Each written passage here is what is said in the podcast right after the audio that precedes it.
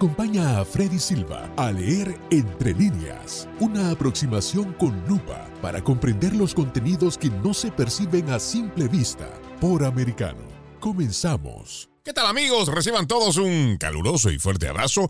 Soy Freddy Silva, contento de acompañarlos en este nuevo capítulo de Entre líneas a través de Radio Libre 790 AM y www.americanomedia.com donde este 2023 le decimos no más fake news, no más noticias falsas. Usted puede ingresar a nuestra página donde no solo va a conocer a la familia de americanos, sino también información que va cambiando minuto a minuto y que seguramente usted está interesado en saber no solo de política, igual de economía, de lo que acontece en los Estados Unidos y el resto del mundo. Lo invitamos también a que descargue nuestra aplicación americano totalmente gratis y también puede escucharnos por la misma. El día de hoy estaremos hablando sobre los documentos de Twitter o Twitter Files que siguen apareciendo en una especie de saga o serie que nos va dando cada vez más luces sobre cómo la izquierda progresista ha venido censurando, presionando o suprimiendo la libertad de expresión en los Estados Unidos y con la colusión no solo de agencias federales, sino incluso de políticos y las grandes empresas tecnológicas y farmacéuticas. El día de hoy tenemos como invitado a Eric Fajardo Pozo. Él es un profesional con maestría en comunicación política, enfocado en políticas públicas Cursando además un doctorado en antropología, él forma parte de la consultora Quirón. También es escritor, columnista en el diario Las Américas. Siempre es un gusto tenerte en el programa, Eric. Bienvenido. ¿Qué tal, Freddy? ¿Cómo estás? Eh, siempre es un privilegio acompañar. Bueno, hablemos sobre estos Twitter files que vienen saliendo de a poco. Yo ya le he perdido la cuenta de cuántos en realidad han sido, porque también lo han presentado eh, diferentes periodistas, independientes, investigadores. Pero yo creo que hay que partir por algo que es muy importante. Es el hecho de que son documentos oficiales que salen de la empresa Twitter, que además la compra Elon Musk, pero a pesar de que son documentos fidedignos y que demuestran, y lo vamos a ir desarrollando a lo largo del programa, que demuestran esta colusión entre agencias federales, lo mismo que medios de comunicación, igual que las redes sociales, empresas farmacéuticas, a pesar de ser documentos legítimos y legales, pues no están siendo el escándalo que nosotros esperaríamos debería ser a través de la prensa progresista, los principales medios de comunicación. Bueno, es complejo lo de los Twitter Files, ¿no? Bueno, ya tiene un capítulo en Wikipedia, es decir, ya es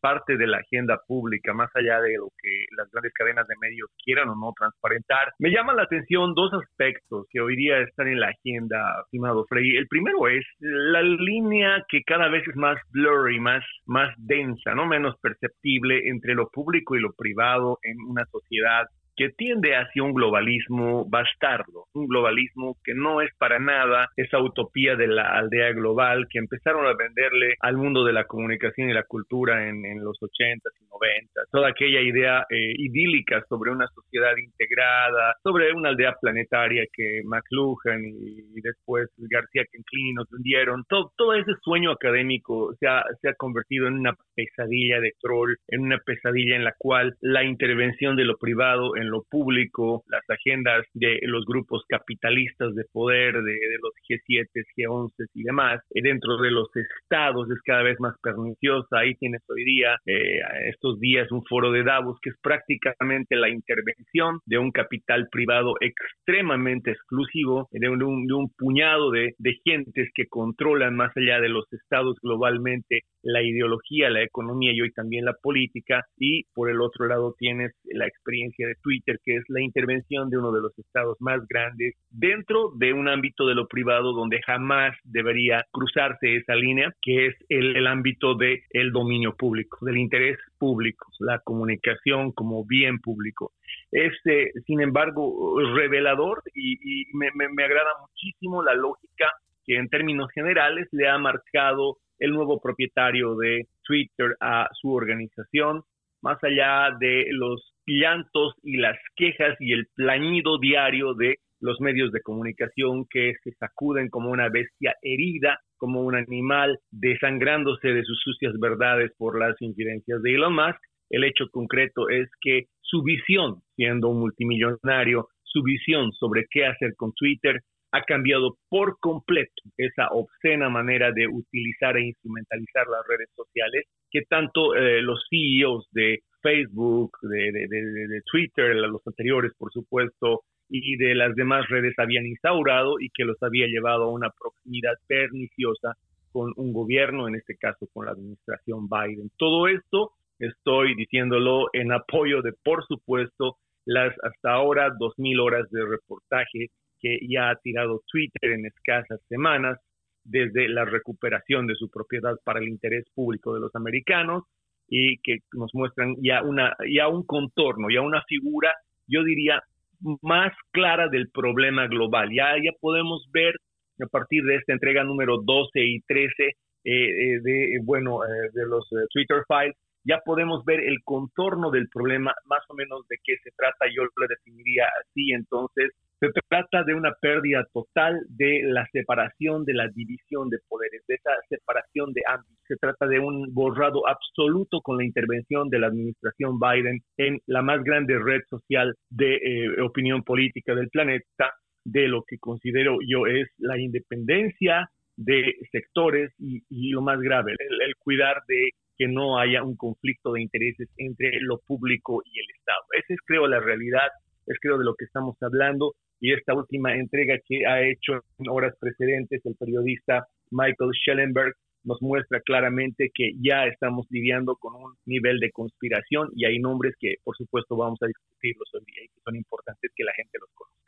Claro, porque el momento que tú mencionas está, creo, el meollo del problema, ¿no? Es que ya hemos logrado difuminar esa línea que antes estaba tan marcado, por lo menos yo podría decir que el siglo pasado, entre lo público y privado, incluso cómo se cuidaban ciertos politiqueros para no caer dentro de esto, o encontraban mecanismos que hacían que no quedara huella en el camino de esta coerción. Hoy estamos viendo que ya eso no les interesa, incluso ya está expuesto y tampoco le interesa ni a la opinión pública, bueno, digo la opinión pública refiriéndome a ese conglomerado tanto de los que hacen la noticia, los que la reciben también, pero de que ya hoy no le tienen temor a eso, eso es lo que debería también preocuparnos, porque tampoco ya existe esa gente que tenía ese temor ante la justicia, ante la ley, ante el escarnio público, ante una muerte civil. Ya hoy parece que también los politiqueros son tan sinvergüenzas, Eric, que ya eso pues les da lo mismo.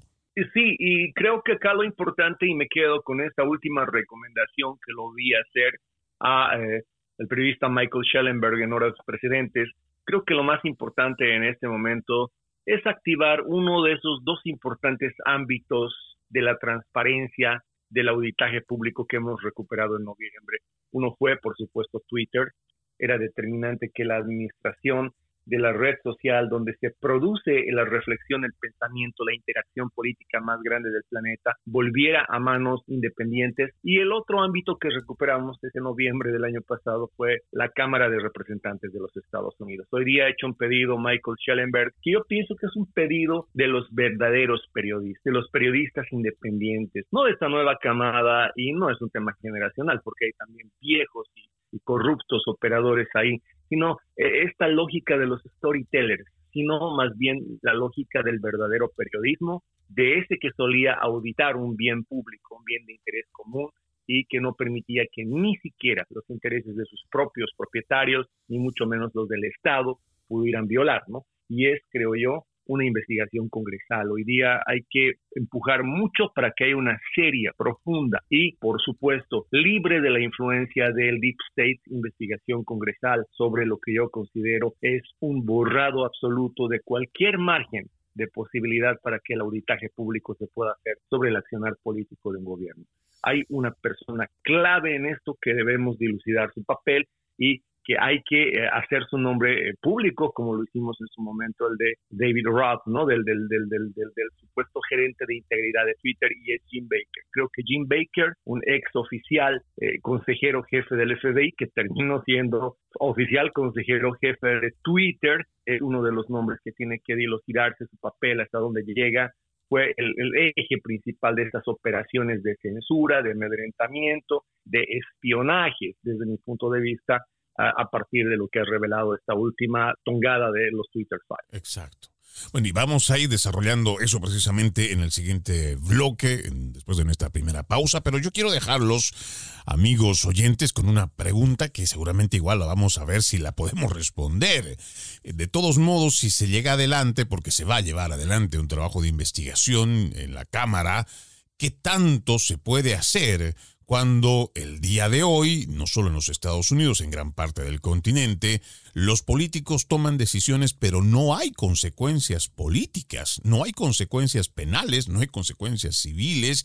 ¿Y de qué serviría avanzar con este tipo de investigaciones si al final del día no se puede poner a estas personas donde tienen que estar ante la justicia? Vamos con esa pregunta a la pausa. Ya regresamos con más. Estamos de vuelta con Entre líneas, junto a Freddy Silva, por Americano. Continuamos con más de Entre líneas a través de Radio Libre 790 AM y por supuesto también por www.americanomedia.com donde le decimos no más fake news.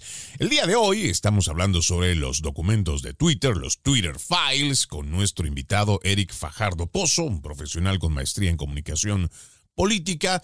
Hablábamos antes de irnos a la pausa sobre cómo se ha ido difuminando esta línea entre lo público y privado, lo mismo que ya los politiqueros de hoy les da lo mismo estar o no ante la gente para ser señalados, total ellos llevan adelante su agenda y a raíz de que se está pidiendo una investigación en esta nueva Cámara de Representantes Republicana en los Estados Unidos, la pregunta que dejo en el aire es, ¿es realmente aunque sea simbólico, me imagino, para algunos, pero ¿qué tanto peso pueda tener una investigación cuando en realidad hoy vemos que desde Canadá hasta Argentina no existen consecuencias y tampoco existen responsabilidades para los políticos quienes al final del día terminan delineando el estilo de vida, la economía de muchas personas, sino de millones de personas que hoy por hoy forman parte de ese gran grupo, ya sea de desempleados, gente que simplemente está o esperando o dependiendo igual del gobierno. Yo te transmito esta pregunta, Eric, y después ya vamos desarrollando lo que es eh, tanto el trabajo de Michael Schellinger, igual que eh, Lee Fang, para que vayamos desarrollando lo último que tenemos en cuanto a los documentos publicados. Pero la pregunta, independientemente de cuán importante sea el trabajo de investigación, no vemos que exista realmente consecuencias más allá de lo político, no existe en la mayoría tampoco de consecuencias civiles, penales, gente que nosotros podamos decir, bueno, se hizo justicia. Entonces, cuando llevamos adelante un trabajo de investigación de este calibre que se va a llevar, y esperamos que así sea en la Cámara de Representantes, ¿qué podemos esperar, Eric? Bien, esa es una pregunta muy importante porque me lleva a un punto de reflexión que hay que debatirlo y que quizás es tan importante o aún más que las mismas revelaciones de los Twitter files. Y es, eh, Freddy, el hecho de que eh, uno de los juegos del poder es empujarnos a un concepto que el sociólogo francés Pierre Bourdieu llamaba resignación dóxica. ¿no? La resignación es empujarte a ese aparente convencimiento de que no hay nada más que hacer. El poder es el poder y el poder, en, bueno, es inescrutable, es inauditable y no te queda nada más que mejor resignarte y mirar a otro lado. Es una gran mentira y creo que la mejor evidencia de aquello no es sino el desenlace del cambio de propiedad de Twitter mismo. Twitter era un imperio, un imperio de censurar, de controlar, de filtrar las verdades incómodas para el poder. Twitter era parte de una especie de eh, oligarquía señorial que se coludía con otra similar, las casas eh, reales del Partido Demócrata, el Deep State. Ahí había un tráfico de ida y vuelta de eh, necesidades insatisfechas, yo le diría una especie de corporación o, de sociedad de satisfacer necesidades mutuas. Ahí había un agente, un, señor Jim Baker, que simbolizaba, personificaba para mí, Freddy, no solamente la disolución de la línea entre lo público y lo privado, sino también la disolución de la línea entre lo oficial y lo extraoficial o lo paraoficial dentro del gobierno. Él es el epítome para mí de esto que fue compuesto no solo por oficiales del Servicio de Inteligencia y del FBI, sino también por ex oficiales. Es decir, hay una especie ahí de simbolización en Jim Baker de lo que representa el que tú no sepas por dónde viene la mano. Y cuando no sabes si son oficiales o ex oficiales, cuando no sabes si ya es Estado o privado, cuando todo se subsume en una gran masa informe, en esta deformidad de intereses oscuros, eso, querido Freddy, eso es el deep state. Para la gente que no puede visualizar, eh, eh, eh, imaginar un deep state, ¿a qué nos referimos cada que hablamos del Estado profundo? Es esa sombra, es esa masa negra que opera detrás de la silla presidencial, es esos nombres de funcionarios de segundo nivel, pero también de gente que no tiene ningún tipo de investidura pública y aún así mete las manos en lo, en lo del gobierno, es eso de oficiales que están involucrados en tareas que no deberían ser de oficiales de seguridad del Estado, del FBI, y de ex oficiales que ya no son, que no tienen la autoridad, pero que igual están ahí funcionando en función de un interés de alguien en el poder. Es decir, esto es deep state y es importante decirlo con toda la claridad y sí hay cosas que hacer. Y el mejor ejemplo de esto, de la vacuna contra el deep state, que para mí es otro concepto importantísimo llamado gobernanza interactiva estratégica, así como Kuhlman lo define, gobernanza interactiva estratégica es lo que los usuarios de Twitter le hicieron a Jack Dorsey y después a Paraga Grawal cuando esta corporación tuvo a mal censurar, clausurar cuentas, despojar al presidente de los Estados Unidos de su voz y tratar de jugar no al interés público, sino al interés de un grupo de poder. Los usuarios sabotearon, abandonaron masivamente Twitter, migraron a otras redes sociales, los rebalses del descontento con Twitter, los rebalses de la diáspora twittera generaron eh, eh, through, eh, through social media, generaron el fortalecimiento de otro tipo de plataformas y con ello derrumbaron el valor en la bolsa de esta red que tuvo que liquidarla, venderla a precio de gallina muerta, desesperado para Gagrawal, para tratar de no perder lo único que les interesaba a ellos de Twitter, dinero. Para ellos era una máquina de hacer dinero la sabotearon, la derrotaron y lograron que la recuperara alguien con un sentido mucho más ético de lo que debe hacer una red social como es Elon Musk. Todo esto fue la gobernanza interactiva estratégica. Así que en respuesta a tu pregunta, sí hay que hacer mucho, sí hay que hacer mucho, porque en realidad el costo último para quienes están en el poder y para quienes desde dentro y desde fuera del Estado, desde lo público y lo privado, operan para el poder, no es un juicio, seguramente ahora no es factible, no es una condena judicial, es el voto castigo de 2024. Ese es el momento cuando les vamos a pasar la factura y cuando deben pagar la cuenta. Totalmente de acuerdo, pero además eso es importante lo que mencionas cuando hay algunos que en algún momento del camino podemos entender que pues hay que bajar los brazos porque a veces la lucha no muestra resultados o a veces no vemos lo que queremos ver, cuando en realidad lo importante es aceptar que esta primero no es una carrera de velocidad, esta es una carrera de resistencia y a lo que nos estamos enfrentando es un monstruo realmente grande y que existen muchas asimetrías en cuanto a el manejo que ellos tienen, el conocimiento de nosotros o sobre nosotros y nosotros nada sobre ellos y que al final del día, con o sin un cargo público, son los que terminan definiendo quién puede o no puede hablar. Lo que ha mencionado nuestro invitado es realmente algo muy importante reflexionarlo. Es posible hacer los cambios, es posible que una sola voz pueda impactar y tal vez no en las redes sociales donde nos están controlando todo el tiempo, pero esa única voz puede contagiar del boca a boca, el, el, estar hablando uno con otro en una reunión, en una conversación, y eso es posible después llevarlo, por supuesto, a accionar como lo que se ha ido viendo en, no sé, éxodos masivos de algunas redes sociales o ahora donde ya es posible opinar y decir lo que uno piensa, lo que uno cree a través de Twitter y lo puede hacer sin estar pensando que lo van a censurar. Ojo, siempre en el marco de el respeto, pero las cosas son posibles. Ojalá hubiera más de un Elon Musk, no sé si coincidirás conmigo, Eric, ojalá hubiera más de un Elon Musk que sea capaz de tener el dinero suficiente como para poder comprar Twitter, hacer lo mismo con Facebook, aunque eso ya lo veo muy lejano, pero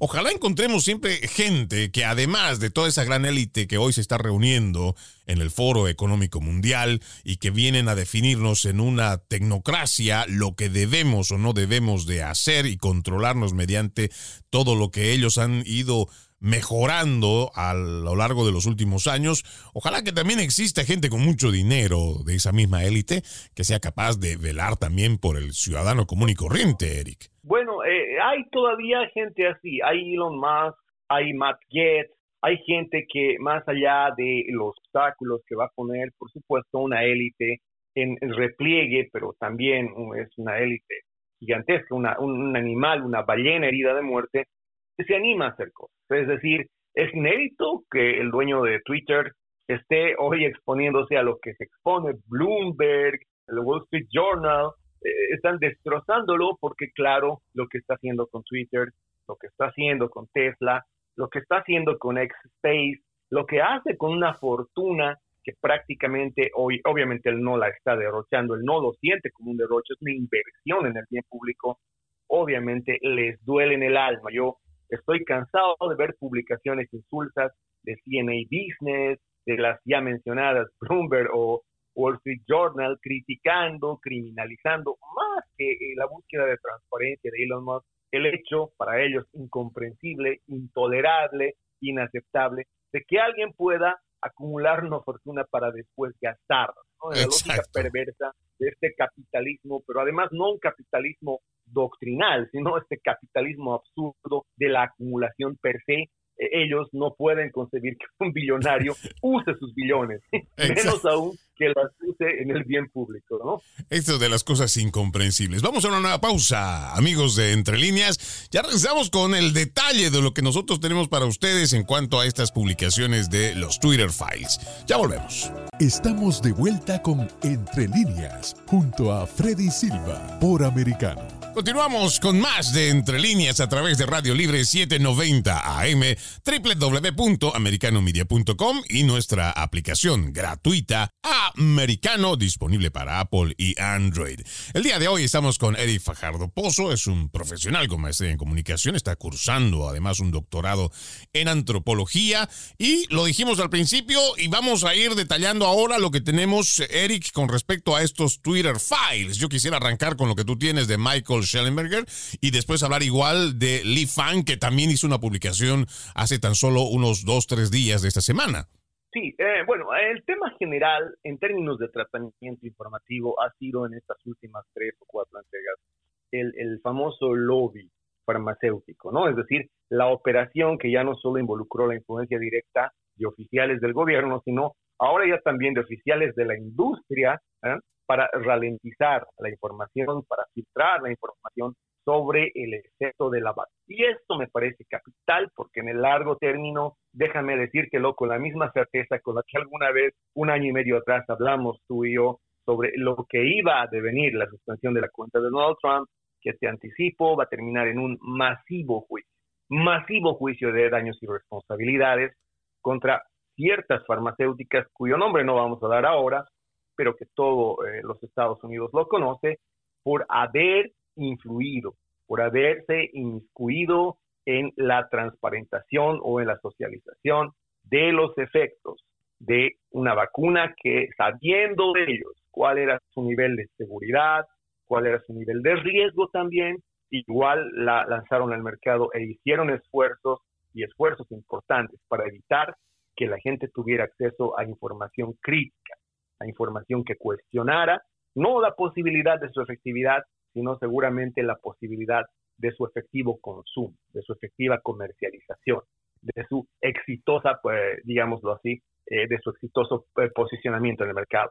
Entonces, ese es el tema esta semana, ese es el tema que hemos estado viendo, el tema de las farmacéuticas y cómo ese su lobby influyó en la manera en la que Twitter utilizaba este andamiaje este aparatus que hemos desmontado en sucesivas entregas de censura, de filtración, de suspensión de cuentas, esto que yo he llamado un estado de sitio virtual dentro de la más grande plataforma de construcción de opinión política. Esto que desde mi punto de vista es incluso la construcción de campos de concentración virtuales donde se despojaba a ciertos individuos, incluso sin que lo supieran ellos, de la posibilidad de tener la misma capacidad de eco que cualquier otro tuitero en difundir información crítica, de interés público crítico sobre las vacunas en un momento determinado. Pero ese es el término, digamos, el, el argumento informativo que hoy día es parte del análisis de Twitter, es parte de las reflexiones eh, de este Twitter que se está abriendo las entrañas y está transparentando y dejándonos ver todo lo que sucedía en manos de Paraga Grawal y de Isaac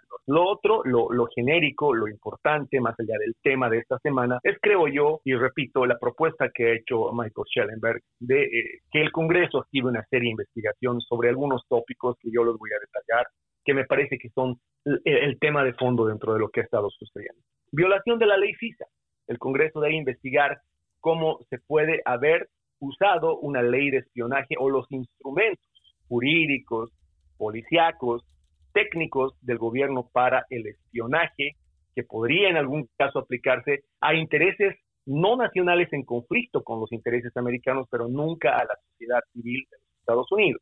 La weaponización del FBI, la artillación, la artillación de la Policía Federal de los Estados Unidos, un nivel de policía con muchísimos recursos, un nivel de policía especial que está destinada a la seguridad del Estado, entendiendo el Estado, por supuesto, también como su población, no como el interés simple y sencillamente de quienes incidentalmente están en el poder. ¿Por qué? ¿Cómo? ¿Quiénes usaron el FBI contra los ciudadanos en lugar de para defenderlos? Y tres, la criminalización de la transparencia informativa, la criminalización de la labor periodística. ¿Cómo puede haberse utilizado desde el gobierno y desde eh, Twitter mecanismos para censurar, amedrentar, suspender? Michael Schellenberg dice robar eh, thumb drives o o, discos de, de, datos eh, de, UPS.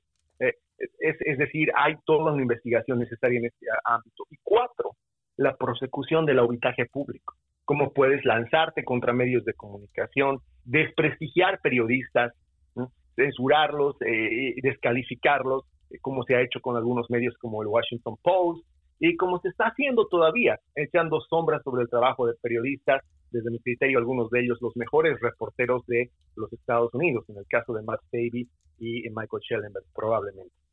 Wow, son cuatro puntos que me parece son realmente cruciales, ¿no? Esto de la violación a la ley CISA, instrumentalización del FBI, criminalización de la transparencia informativa, prosecución contra el auditaje público y creo que estos cuatro deberían de ser considerados igual a nivel nacional y por sobre todo el ciudadano, ¿no? Porque más allá de lo que nosotros podamos estar o no cerca de un gobierno federal, estas son agencias que son nuestras y que deberían estar al servicio de los estadounidenses, no utilizarlas en contra de nosotros.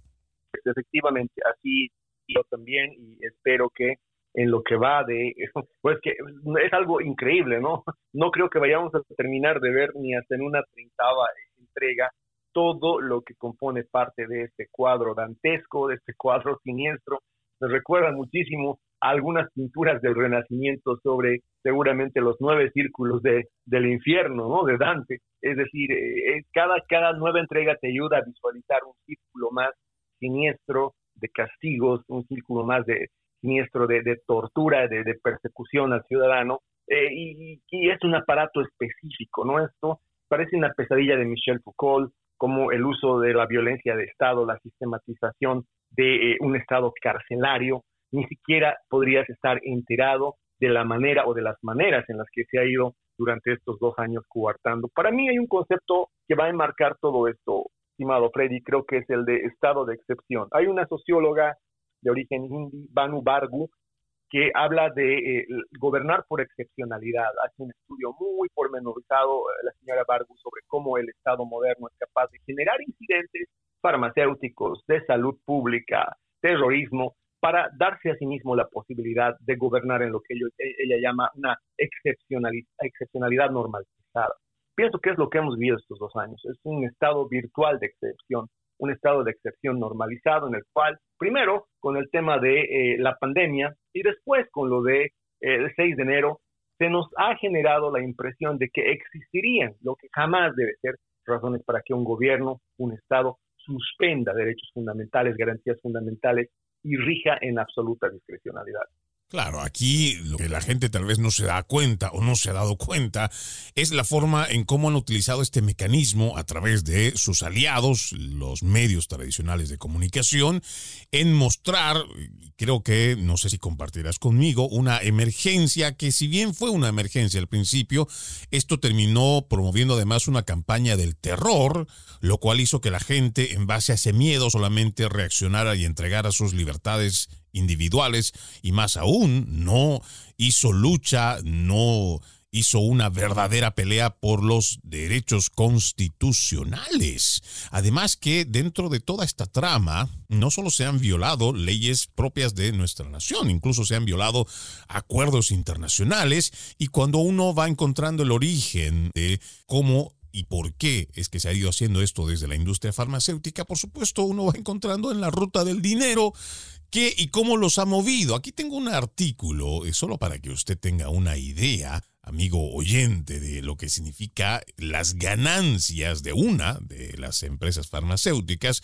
la estadounidense Pfizer, y estos son datos que saco de la información.com, no es uno de este 2023, esto sale el primero, o más bien, en noviembre 1 del 2022, y que dice, el martes, eh, haciendo referencia a esa fecha, Pfizer dio a conocer el beneficio acumulado en los primeros nueve meses del 2022, ha sido de 26.378 millones de dólares, un 42% más respecto al mismo tramo del pasado año y volvió a destacar las buenas ventas de sus productos contra COVID-19. En un comunicado que recoge F, Pfizer indicó que entre enero y septiembre facturó, escuche esta cifra, 76.40 millones de dólares, 76 mil. 76 mil millones de dólares, un 32% más que los 57 mil 653 mil millones logrados en el periodo del 2021. Cuando hablamos de estas cifras, y voy a dejarle con esta pregunta a nuestro invitado, para que también hagamos esta reflexión con la gente eh, y por supuesto con todos nuestros oyentes. Cuando uno habla de cifras, uno podrá pensar que bueno por una empresa que pueda tener esas ganancias. El problema, y en el cual creo que debemos reflexionar, es hasta dónde en la cantidad de ingresos económicos que pueda tener una empresa le sirve para que esta misma empresa pueda o no interferir dentro de la vida de las personas, pueda interferir dentro de las redes sociales, pueda comprar voluntades en los medios de comunicación.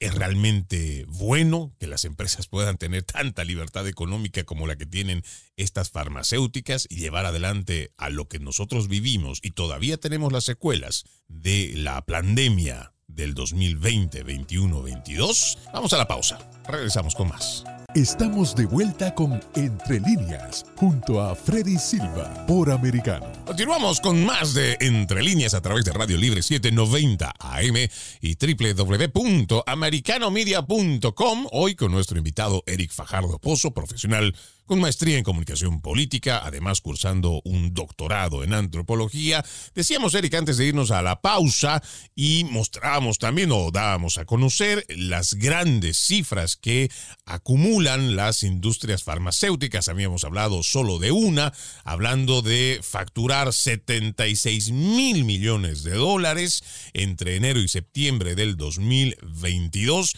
Y yo entiendo que habrá mucho libertario, paleolibertario igual, que es defensor de un mercado libre, de una economía libre. Pero cuando nosotros vemos que empresas como estas logran tener tanto dinero acumulado y seguramente habrá muchas otras industrias, pero cuando nosotros nos referimos a el poder que logran tener con tanto dinero que logran acumular, pues después vemos que estas mismas empresas terminan influyendo con sus inversionistas, corporaciones, como lo quieran tomar, terminan influyendo en la vida de las personas, porque ahí tenemos cómo están interviniendo, por ejemplo, con las redes sociales, mediante los comerciales compran las voluntades de periodistas en los medios de comunicación, ya ni hablar de cómo hay tanto politiquero corrupto que se deja comprar con dinero. ¿Por qué? Porque es el dinero el que al final del día termina moviendo a todas estas personas. ¿Cómo se logra frenar este círculo vicioso, Eric? Creo que poniéndole a cada cosa su nombre, ¿no? O sea, me gustó la referencia que hiciste hace rato al esfuerzo de Lee Fang, que es el cuarto periodista de, renombre, con, con crédito, que se une al equipo de los Twitter Files en revelar cómo se influyó desde la industria farmacéutica, ¿no? Eh, hay que ponerle a las cosas su nombre. Lee Fang decía el lunes, la industria farmacéutica hizo un lobby para reformar, para cambiar la forma, para darle forma a los contenidos en las redes sociales sobre las vacunas y el COVID, ¿no? Y esta es la palabra clave. Llegaron a encuadrar la realidad, o más bien a reencuadrarla, que quiere decir sacarla de ese marco, de ese frame en el cual nosotros miramos y percibimos la realidad desde nuestros valores, nuestra educación, nuestra estructura,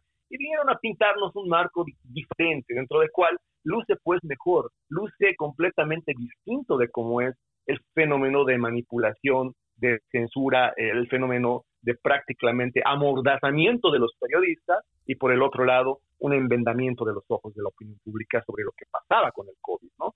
Hay seguramente una cosa que tenemos que dejar muy clara a los oyentes, Freddy. Yo sé que parece una sesión de entre líneas muy filosófica, pero hay que entender claramente que cuando hablamos del interés privado, no estamos hablando del interés de George Soros y su grupo. No es el club de los 11 que toman té con el señor Soros, en el cual, por supuesto, irónicamente están juntos, ¿no? Vladimir Putin, algunos sheiks, pero también eh, los presidentes de los Estados Unidos. No, este, no es ese el interés privado. El interés privado significa la defensa del interés tuyo, mío, el de los individuos, el de ese colectivo gigante al cual la teoría social le dice pueblo, pero que hoy día le llamamos ciudadanía, ¿no? Es decir, eh, eso es la gobernanza estratégica y el interés público es defender eh, seguramente no el poder, no al presidente, no a su familia, no a su hijo con una computadora llena de sucias verdades, no, no es eh, el interés público el, defender individuos, sino el defender lo global, lo que en términos de Estado nos representa a todos. En, cuanto recuperemos control de esas definiciones, en cuanto dejemos de operar desde el gobierno, pensando que lo privado se refiere al bienestar de los George Soros y su club, y que lo público se refiere al bienestar del presidente Joe Biden y su familia, vamos a poner las cosas nuevamente en contexto y eso va a ser muy importante. Sobre el otro que decías, ya entrando en el tema de, lo, de, lo, de los fármacos, hay que ser muy claro, ¿no? Ha habido palo y zanahoria. El palo era, pues, don Jim Baker, que estaba ahí de interventor de ¿no? Estaba ahí como virrey de, de la Casa Blanca y además bien empoltronado y con salario de Twitter, vigilando que las cosas se hicieran como decía la agenda política. Ese era el palo.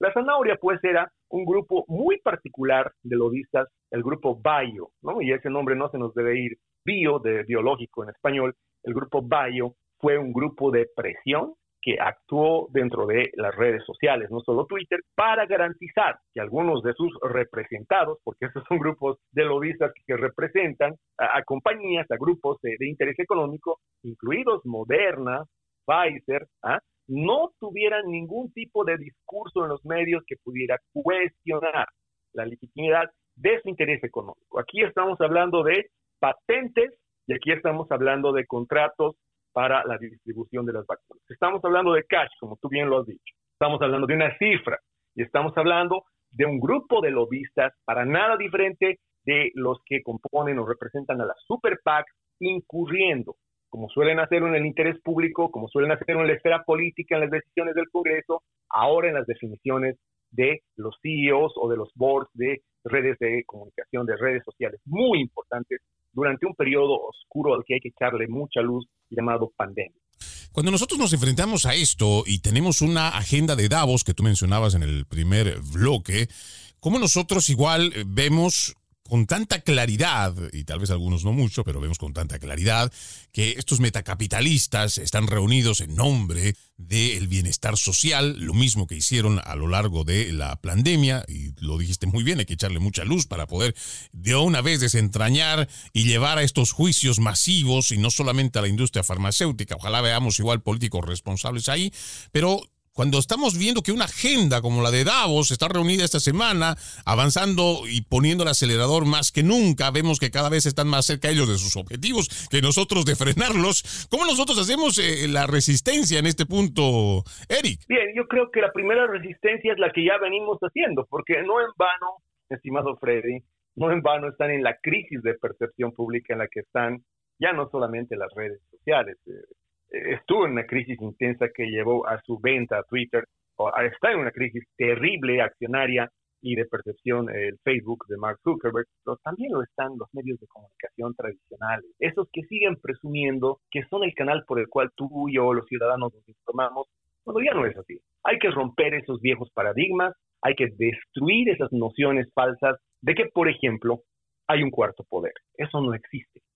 De que, por ejemplo, existe una especie de intermediación legítima entre los grandes medios de comunicación y el ciudadano, es decir, que representan al ciudadano. Eso no es legítimo, eso ya no es cierto. Don Bob Acosta no me representa cada vez que hace pataleta de en la Casa Blanca, cada vez que él asume que está en una representación que nadie le ha dado por los ciudadanos y cuestiona a un presidente o conspira y se colude con otros storytellers, porque no son periodistas, esos son storytellers, lo vamos a decir en español para que quede clarísimo, son cuentacuentos. Exacto. Esos cuentacuentos, esa, esa gente que trabaja para las corporaciones, que escribe historias, pero son publinotas, no son noticias, esa gente no nos representa. Y esa gente es tan así que no nos representa que, como te digo, y lo voy a repetir hasta que haya la nueva encuesta este próximo junio de eh, Gallup sobre percepción y credibilidad de instituciones en Estados Unidos, es la penúltima institución en credibilidad en los Estados Unidos. Por favor, por favor, que a nadie se le olvide. En la encuesta 2022 sobre confiabilidad de las instituciones americanas, la prensa es la número 15 en credibilidad de 16 instituciones de los Estados Unidos solo por delante del Congreso. Solo el Congreso está peor en la última encuesta que los medios de comunicación. Esto quiere decir CNN, esto quiere decir NBC, esto quiere decir, por supuesto, Jorge Ramos y también Anderson Cooper. Davos es el reflejo para mí de cómo hay un grupo de gente, un grupo de capitalistas que a nombre de lo privado, que no lo son, lo privado somos nosotros, los ciudadanos, nuestro derecho a que no se metan en tu teléfono, no nos espíe, no nos judicialice el FBI, hablar libre políticamente sin que tengan que usar los instrumentos contra nosotros, está borrando la línea de relación también con lo público. Es decir, eso es Davos para mí.